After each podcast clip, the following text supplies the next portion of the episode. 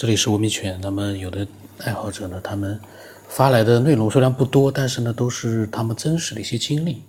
比如说这个爱好者，那么他加入之后啊，他跟我说，他说这段时间呢一直都在听节目，感觉呢非常好，也非常的真实。虽然没有故事的流畅，但是多了几分真实的交流。这个他提到流畅了，故事的流畅。这个呢，我觉得正好是这个节目的特点。我们不是故事，我们是真实的分享，就像他一样的，他所发来的内容呢，嗯，都没办法把它说得很流畅，但是呢，他是真实的。然后他说，呃，他想讲讲，就是前几天在他身上发生的两件事情，呃，没有太诡异，但是呢，细思极恐。他说不久之前啊。他跟他老婆呢，在上班的地方租了一间房子，房子装修的很好，也是实心的砖墙，隔音不错。唯一的缺点就是没有窗户，白天也要开灯。刚开始没有多想，因为他们也就是暂时先住住。那么第一天刚住进去呢，收拾好了准备休息的时候呢，怪事就发生了，墙上一个钉子上面挂着的两个衣架当中的一个呢。剧烈的摇晃了起来，就好像被谁打了一下，而另外一个呢，却一动不动。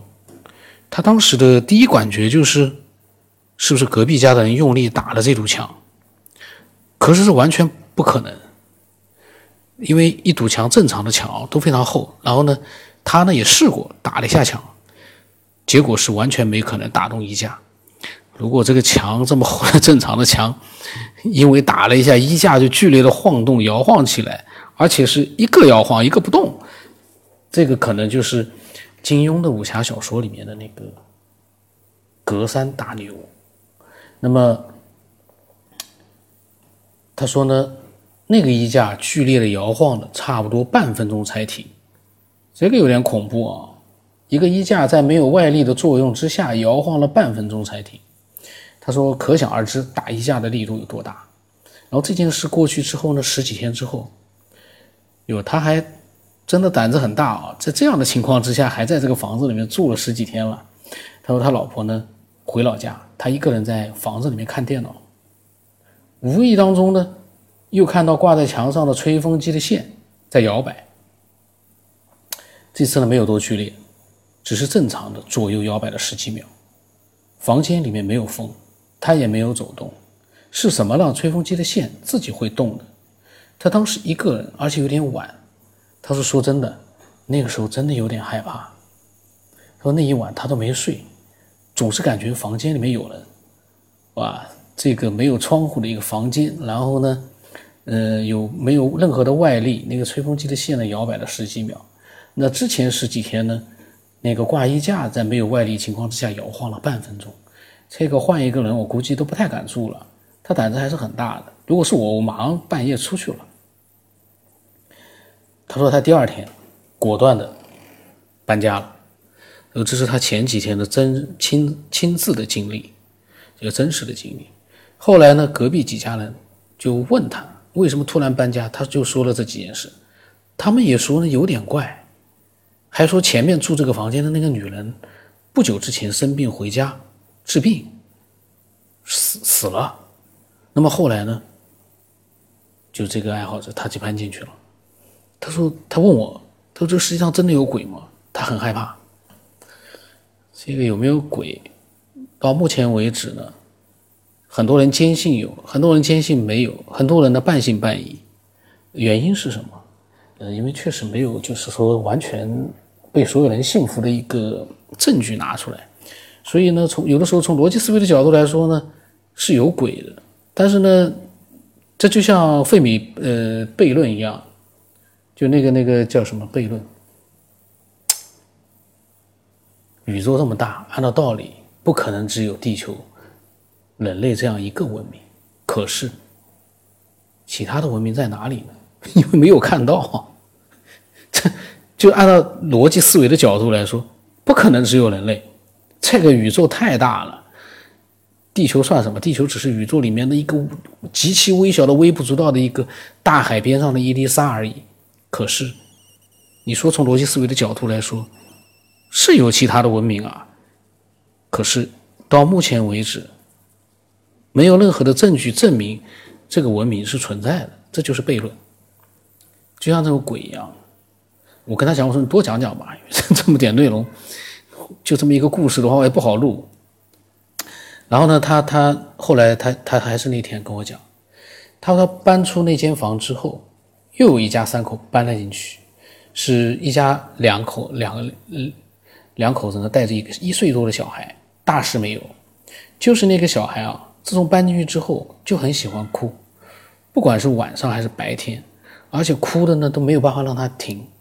小孩的妈妈就说这孩子以前没这么爱哭的，而这个爱好者呢，他就他说他不敢。就是跟他们家的人说房子的事情，就怕那两口子呢说他是神经病。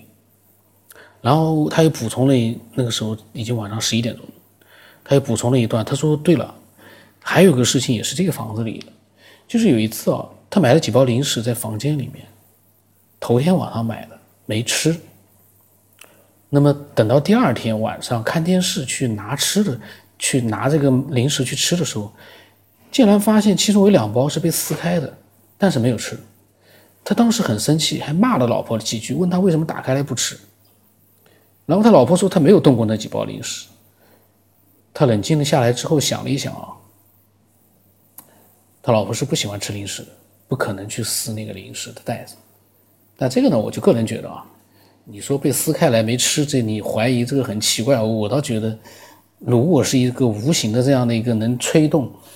呃，衣架或者吹动那根电线，有这样的一个力力道去做这个事。但是撕开这个零食的话，你光靠这个吹是没用的。大家可以想象一下，这个零食你不用手，有的时候去撕啊，都要费很大的力气的，那是需要一定的力气和两只手去配合的。呃，一只手你都撕不开的。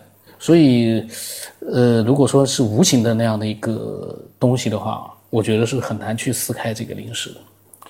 呃，如果说你说它在你看不见的时候是无形的，呃，在你看的时候是无形的，在你不看的时候是有形的。从理论上来说呢，你要是联想到那个，还有一个什么实验呢？就是说，在你没有看到它的时候，呃，那个叫什么猫？我录音的时候没做准备，我也不太清楚。呃，就是，就是说，在你看它的时候是一个状态。但是在你没看的时候，你不知道它的状态。如果你没有看到这件东西的时候，这个这个呃东西的时候呢，它是有形的，那它有可能去撕开那个零食。但是想想也不可能啊。也就是说，在你没看到的时候，突然之间，那个封闭的房间里面出现了一个有形的生物，具体是什么样子我们不知道啊。可甚至人形，也可能是一个奇怪的形状，它去把零食袋子给撕开来了。他有这样的能力的话，他也就是说可以转换在有形和无形之间，有这样的鬼魂吗？我不太清楚哎，在古代的灵异的故事里面是有的，但是确实说实话，嗯，好像还没有人真的拿出这样的一个证据出来说，我见到过这个有形的鬼魂。它是有人形的，也是可以无形的，没有人拿出这样的证据来，呃，那就说不准了。那么他呢就讲了这样的一个灵异故事，我觉得呢还是蛮有意思，因为是很真实的，呃，非常真实。他作为一个听众啊，他没有必要去打那么多的字来来忽悠我。就算他实在是真的是无聊了，他也不会做这个事情，因为从我的角度来讲啊，我是从我的角度来讲，我不会这么无聊的去做一个事情去。发一个这个自己手打出这么多的字出来，告诉一个呃一个人发生的这个事情是编的，他编的这样的一个事情告诉他，而且呃从内容来讲也不像是编的，如果是编的话呢，可能会更神奇一点。那这个就是这个王子这个爱好者发来的故事。如果你有你的也很离奇的故事啊，我也欢迎。把它分享过来，我们让更多人去听一听，听一听之后呢，看看会不会有更多人能有一个解释，或者更多人也有一个类似的一个经历，那就好玩了。那今天就到这里吧。我的微信号码呢是 B 二五幺八八八，微信名字呢是呃九天以后。